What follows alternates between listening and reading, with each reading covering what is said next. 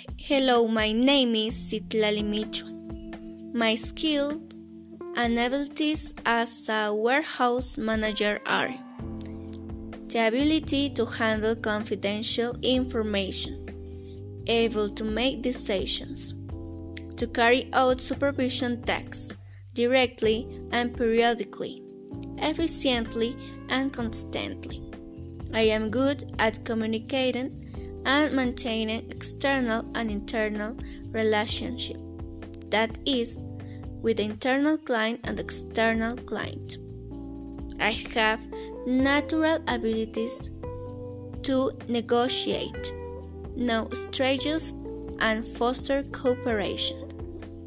I know the risks of work